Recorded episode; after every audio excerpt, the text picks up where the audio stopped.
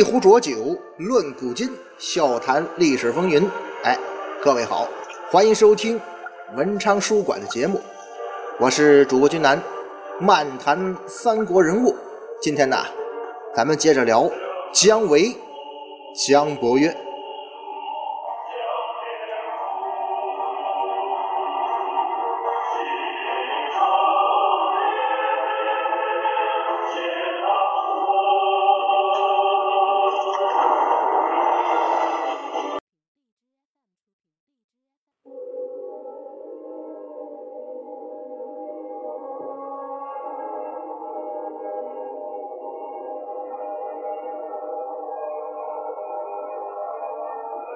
上一回啊，咱们说到啊，在诸葛亮去世之后呢，蜀汉这边的北伐呀，哎，就放下了。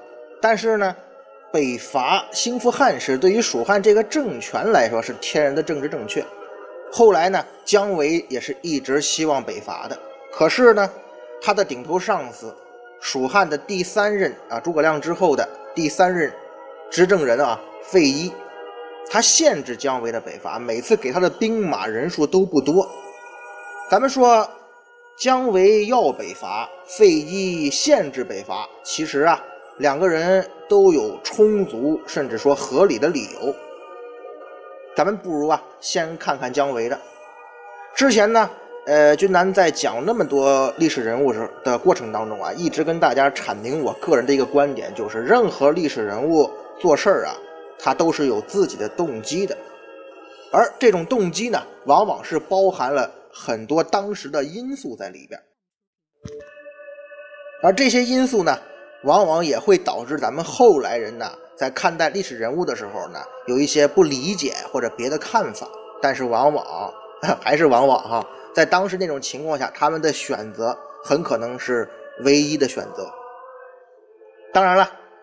呃，还要说明一点的就是，其实不管是为了什么原因而做出选择，这种动机呀，无非就两大类：一种呢是摆在台面上的动动机，另一种呢是摆在台面下的动机，也就是一公一私的区别呀。一种是可以喊出来说出来的动机，另一种呢就属于自个儿的私心了。人嘛，无非就是这两个方面的这个心理因素啊，而且呢。这一公一私啊，两者其实并不矛盾，因为他们最终的目标呢是一致的。咱具体到姜维身上来说，姜维要北伐，摆在台面上的动机是什么呢？大家伙其实也很清楚，这也是姜维之所以在后人眼中是令人敬仰的英雄的重要原因呐。为什么要北伐呀？要为国除奸，要匡扶汉室。不管现在刘备建立的这个蜀汉政权是不是能够代表汉室正统，但是啊，你他不能代表，谁能代表呢？至少按照后世主流的历史观呢，呃，起码也认可说这个蜀汉算作是汉朝的一个延续的部分吧。所以啊，只有认可这一点，姜维弃魏降蜀的行为呢，就成了弃暗投明，包括后来。他不遵母命而反，因为咱们前面也说过，在那个时代啊，孝有的时候甚至比忠都更重要。那姜维等于是背叛故国，而且不遵母命，不忠不孝吧？这些举动也被咱们后世的主流观点给滤过了，就是因为姜维继承了北伐事业的遗志。姜维的北伐就是对诸葛亮遗志的继承。也因为这个原因呢，《三国演义》才把姜维描写成了是诸葛亮的关门弟子，他是诸葛亮当仁不让的继承人。只要诸葛亮在历史上还是伟光正的形象，那他这个继承人姜维的形象也必须是伟光正的。至于那些什么弃魏降蜀啊、不遵母命啊，那就是小节，不算什么了。因为匡扶汉室这种目标啊，兴复故国。在中国历史上，一直都是那个最崇高的目标，啊，基本上就跟咱们现在所说的解放全人类啊、拯救地球啊，差不多一个意思了。说到这儿啊，有朋友可能会问了：君南，你既然说这个历史人物的动机啊分公分私，那这姜维有明面上的动机了，他的私心有没有呢？哎，姜维在私底下肯定也有他的动机，这是一定有的。通常啊，我们有一种二元的历史观，咱们的历史教科书也好啊，包括咱们呃一直以来的历史教育啊，一直给咱们的学生，包括我们啊，灌输一个思维方式，就是首先要把所有人分成两种，好人和坏人。可是咱们都知道，哪有绝对的好人和坏人呢？而且咱们的历史教育啊，除了说把人分成好人坏人之外啊，往往在解释这个。好人坏人做事的动机的时候呢，分成二元。怎么讲？好人做事的动机呢，都是台面上的理由；坏人做事的动机呢，都是台面下的私心。当然，这好人坏人都要加引号。可是这么一来呀，那好人做事的理由肯定是光明正大了，而坏人做事的理由肯定都是私心和龌龊了。这种区分的方式。肯定是不对的，也是咱们的历史教育啊长期以来存在的问题。在这种思维方式下，任何历史人物呢，他都是脸谱化的，他只是一个抽象的形象，不是有血有肉的人呐。具体到姜维这儿也是一样，姜维一直都赞成北伐吗？不，姜维也是反对过北伐的，就是咱们前面讲的蒋琬要北伐的时候。蒋琬的北伐计划呢，是准备从水路北上进攻曹魏。当时蜀汉朝廷内部也是一片反对之声啊，而且最后推举了姜维和费祎作为代表，去说服了蒋琬放弃从水路北伐的想法。蒋琬最后呢，也只得妥协了，可以说有点郁郁而终吧。因为这件事之后不久啊，他的身体就垮了，也就去世了，然后费祎就掌权了。这里啊，咱们要插一个话题，就是蒋琬这个从水路北伐的方案到底靠不靠谱的？君南我啊，这先不说他靠谱不靠谱，因为这东西啊，仁者见仁，嗯，毕竟历史不能假设嘛。倒是后世有一个例子呀，就是蒙古灭金，倒是他们的计划跟蒋琬这个计划有点相似之处。当时啊。由于蒙古军队在北部的北方的中国北方的攻击不利，所以呢，采取了一个什么计划呢？由托雷率领右路军，就是《射雕英雄传》里边郭靖那位安达成吉思汗的小儿子托雷，率右路军从凤翔过宝鸡，渡过渭水，迂回到了四川，也就是这个蜀汉的地盘这个地方嘛。然后沿汉水之下，哎，走的就是蒋琬设计的这条路啊。从这里进入河南，从背后攻击金军，结果是取得了意想不到的战略效果。当然了，因为当时蒙古大军拖雷这类右路军从水路进攻的情况下是南北夹击啊，而蜀汉如果单纯只从水路北伐的话，应该说难度也很大，这就是国力的限制啊。但这这说明什么呢？起码说明啊，从水路进攻，哎，是有可行性的。这个方案确实冒险，但是很多时候事情都是机遇跟风险同时存在呀，风险越大，机会才越大呀。后来的历史也证明了，诸葛亮和姜维那样坚持从西路进军的办法，最后是行不通的。因为呢，只要曹魏这边死守，跟司马懿那样，我坚守不出，蜀汉这边的进攻啊就没有一点办法。时间一长，后勤不利，那就只有破产失败的结局了。起码呀，蒋琬这个大胆的方案呢，我个人觉得啊，比魏延那个子午谷奇谋要靠谱一点。但是，对于蜀汉来讲，不管哪一种方案，最好的方案还是两路同时进军，也就是隆中对那一套。从蜀汉丢失荆州那一刻开始啊，他这个战略方案就很难实行了。咱们前面说，是姜维跟费祎去劝说蒋琬。呃，姜姜维吧，他是主张从西路北伐的，这可以理解。而这个费祎呢，他是一个主和派，他觉他不赞成大规模北伐嘛，所以他反对蒋琬这个北伐呀，也不奇怪。至少在这一点上，他跟姜维两个人是一致的。同样是北伐，这种从水路北伐的方式对姜维来说没啥好处。从水路进军本身就不是姜维的长项啊。那你要是说国家的战略重点都在从水路北伐，这就没我姜维什么事儿了吗？我怎么建功立业呀？最多就是让姜维在西边啊活动一下，带个万把兵马做做疑兵。这样一来啊，就算蒋琬这个北伐成功了、胜利了，你姜维也没立什么大功啊，只能导致姜维离国家这个领导核心呐、中枢啊越来越远。这对于有大志的姜维来说，显然是不行的。到时候万一在北伐过程中，你蒋琬手底下又捧出一个大将，挟胜利之余威，哎，到最后啊，恐怕姜维不但在政界没啥位置。在军界这个地位也得难保，所以姜维的私心是什么呀？姜维的私心是是要北伐，但是北伐的方式呢，要走诸葛丞相的老路线，也就是还是从西路北伐。因为啊，姜维本身他就是陇西的人，熟悉这里的地形啊，也熟悉这种作战方式，对吧？你那水军我也玩不转。既然熟悉这边的一切，轻车熟路。而且他在这边耕耘多年，跟周边那些羌胡啊、那些少数民族的关系也不错。也就是说呀，如果继续走诸葛丞相的北伐路线，姜维可是天时地利人和他都占，这才是他能够发挥的广阔天地啊！如果咱们是姜维，肯定要反对蒋琬的计划。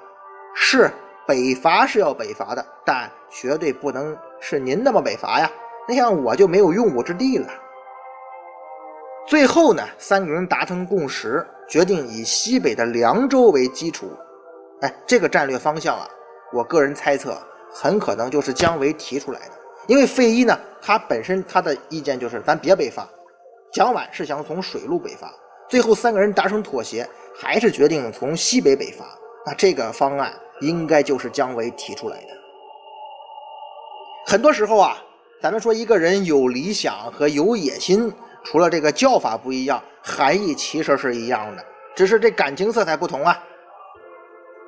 姜维这个人，咱们说他无疑是一位非常有理想的人。姜维的最高理想是什么呢？兴复汉室嘛。那实现这个理想的方式是什么呢？就是要北伐中原呢。而要组织北伐，就需要兵权、财权，所以呢。姜维就必须一步步的去抢班夺权呢，这是实现理想必须走的路，必须采取的方式。那问题来了，这个时候的姜维啊，你用兵受限制，财政各方面都受限制，你怎么才能抢班夺权呢？哎，只能依靠北伐呀。北伐规模越大，姜维手中的权力就越大。所以，对于姜维来说，夺权和北伐是相互依存、相互推动的，个人野心和伟这个远大理想也是相互依存的，互为对方的原因和结果呀。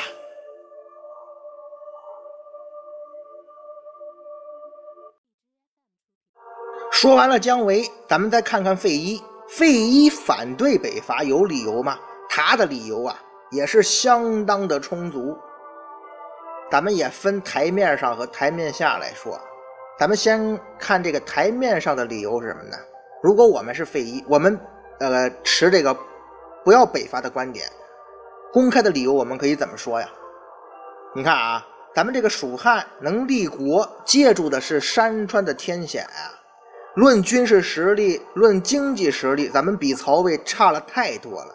北伐呢，空耗国力，而且很难取得实质的成绩呀。诸葛丞相忙活半天也就那样吧，还不如咱们保国安民、发展经济，等真正有机会的时候再图大业。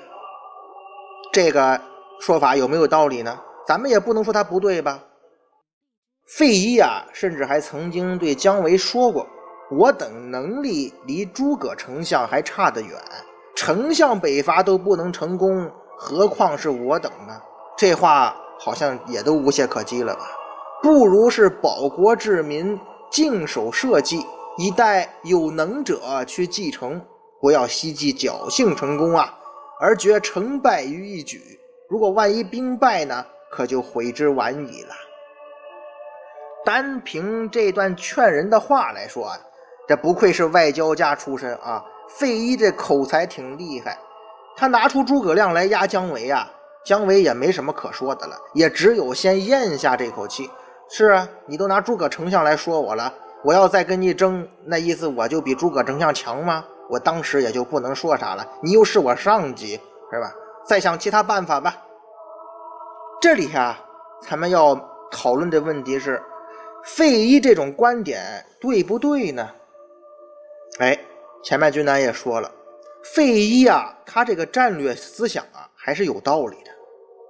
咱们先说一个关于这个，呃，春秋战国时期啊，吴起的故事。说有一次啊，魏武侯和大臣们乘船在西河郡巡视，魏武侯就感叹呢。河山这样险峻，边防难道不是很坚固吗？大臣叫王错的在旁边就附和呀：“哎，这个，呃，您说的对呀，这就是咱们魏国强大的原因呐。如果呢，您再修明政治，那么咱们这个魏国呀，称霸天下的条件可就具备了。”这个时候啊，吴起就插话了。吴起说呀。我们君侯的话呀，其实是亡国的论调。王错，你又来搅和，这不就更加危险了吗？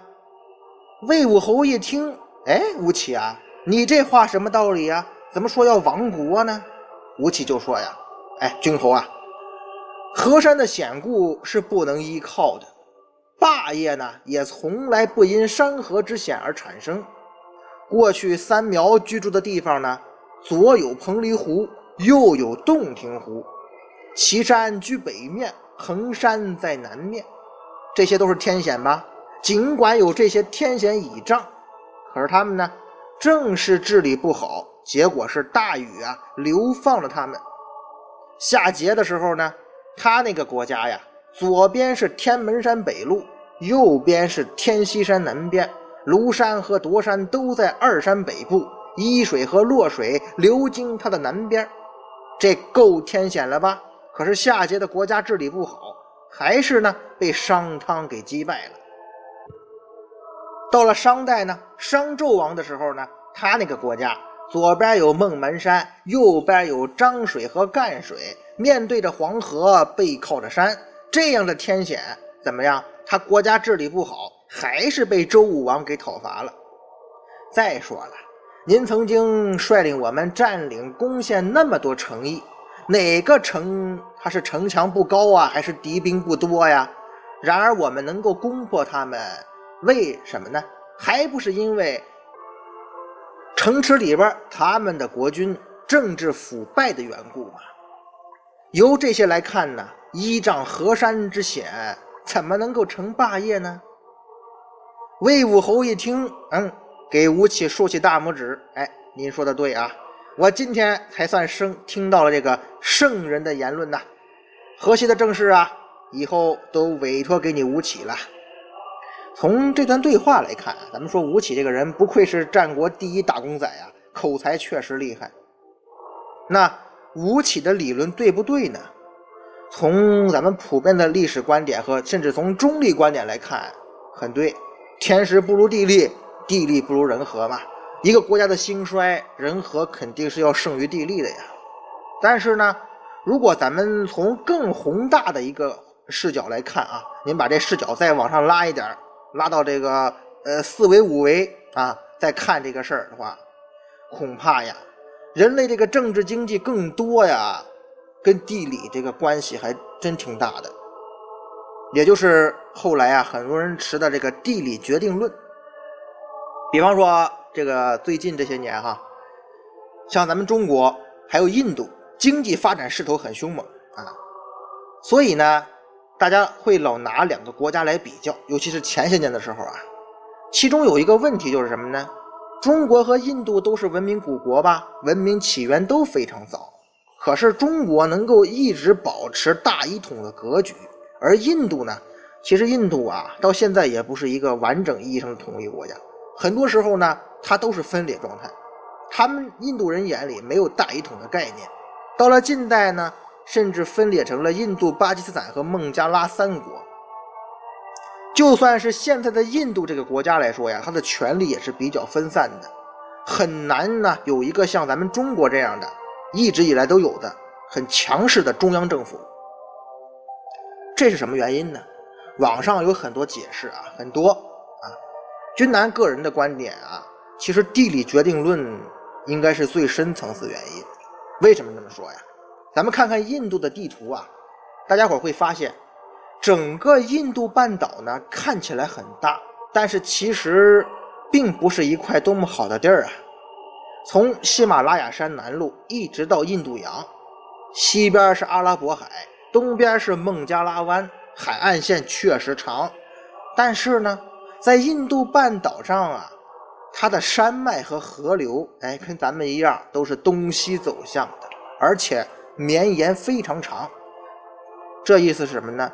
等于这个印度半岛啊，从南往北有很多横亘的河流和大山，把整个半岛切成了很零碎的这个碎块啊，这地方一块，那地方一块。被山河所阻，而印度沿海呢，基本上没有什么很大的纵深的平原，最大的平原就是北边的印度北部的恒河平原和印度河平原。但是这两片平原也是各自为政，中间被沙漠给隔开了。哎，等于整个印度啊，就跟一个网格一样的，这一块那里一块。就是在这样的土地上，咱们知道啊。很难形成经济的一体化，更不用说政治一体化了。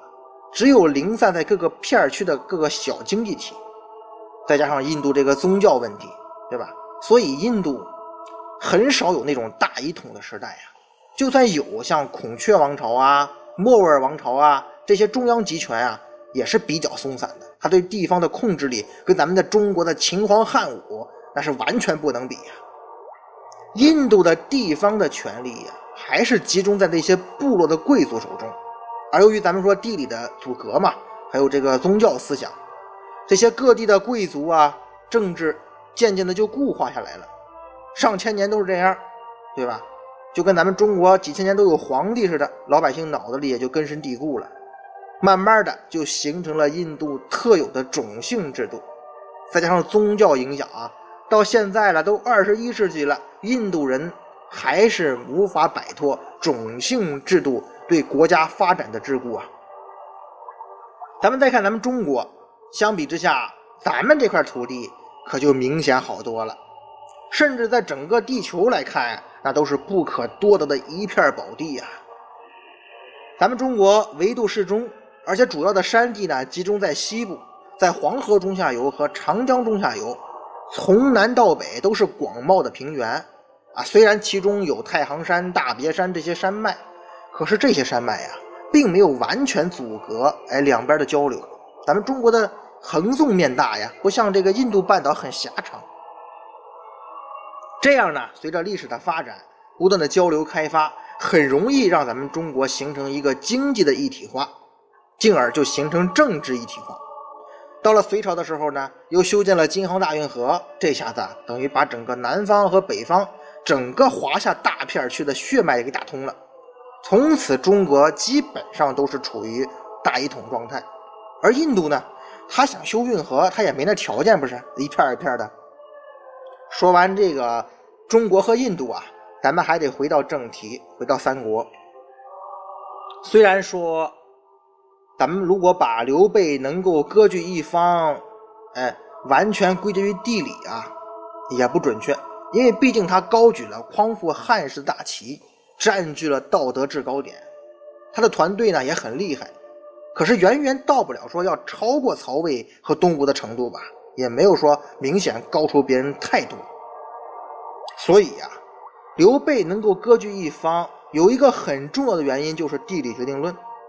刘备运气好，或者说他规划的好，他占据了地理条件得天独厚的属地。咱们可以想象，如果刘备的地盘是荆州，或者说是别的地方啊，哪怕袁绍那块地方，他恐怕也斗不过曹操啊。蜀地这个地方啊，就是四川盆地这一块，从来都是割据政权的宝地。因为什么呢？易守难攻啊。尤其到冷兵器时代，只要这个蜀汉这个地方啊，蜀地这个地方的割据政权内部不出什么问题，而且有着很坚强的抵抗意志。基本上都能保证他的独立存在，所谓天下未乱，蜀先乱嘛。而刘备取西川的过程呢，大家伙也知道，算得上天赐良机了。刘璋主动请他去的呀，不然刘备想攻下蜀地也很难。即便是这样，他刘璋请他去了，他最后拿下成都也费了好大劲儿了。如果说刘备就像我前面讲的，他一直留在北方发展，最后呢，他就算能够割下徐州，甚至呢再控制几个州，哎，那又怎么样啊？他跟曹操的决战很快就会到来。他根本没有割据一方的机会，他的战斗力也肯定比不了袁绍。袁绍都败了，何况是刘备呢？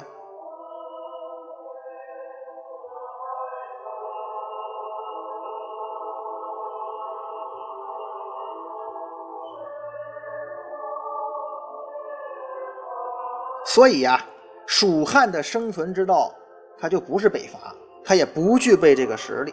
在历史上，从来没有一个蜀地的割据政权能够打败北方的中央集权的帝国。刘邦那次不能算啊，因为刘邦除蜀地的时候，他面对的是一个已经是一个逐鹿中原的乱世了。项羽始终没能形成一个集权的统治，反而是把诸侯都推向了自己的对立面。咱们设想一下，如果当年汉高祖刘邦暗度陈仓的时候呢，他面对是一个。在整个北方都统一了那个项羽的话，刘邦同样也没有取胜的机会。所以啊，站在费祎的角度，他的话是有道理的。蜀汉做的应该是修炼内功，踏踏实实的增强国家的经济实力，再加强布防，牢牢守住各个重要的关口，尽量维护住政权，就是蜀汉这个最高的理想了，最现实的理想了。这个时候，如果出现时机，比方说北方出现动乱，再出兵啊，那这个可能性还是存在的，进军中原是有机会的。费祎这个决这个战略思想啊，咱们不能说绝对的错误或者正确，但是如果蜀汉能够一直按他这种思想发展，可能统一天下的机会也不大，但是生存上一段时间是肯定没什么问题的。打仗呢，毕竟是一个非常耗费国力的事儿。出兵十万，你起码得有呃二十万、三十万，甚至五十万民夫去为军队服务吧？这等于一个国家劳动力都去打仗了，那谁来搞生产呢？对于人口仅仅百万的蜀汉来说呀，这是一个很难以负荷的沉重负担。就算后来采用了这个军队的屯田制，也是远远不能解决问题呀。费祎跟姜维不一样，姜维只是一个军事将领，这个时候，而费祎却是蜀汉的当家人呐。那不当家不知柴米贵，站在费祎的角度，肯定不会同意姜维大规模用兵了。那种万人级别的战士吧，国家相对还能负担得起。你让姜维打一打，你说要动用全国之力去北伐，那我作为当家人，我肯定不能轻易同意啊。这个呢？就是费祎呀不同意北伐表面上的原因，那背后的原因呢？他有没有私心呢？哎，他有没有什么私底下的想法呢？咱们呢下回接着说。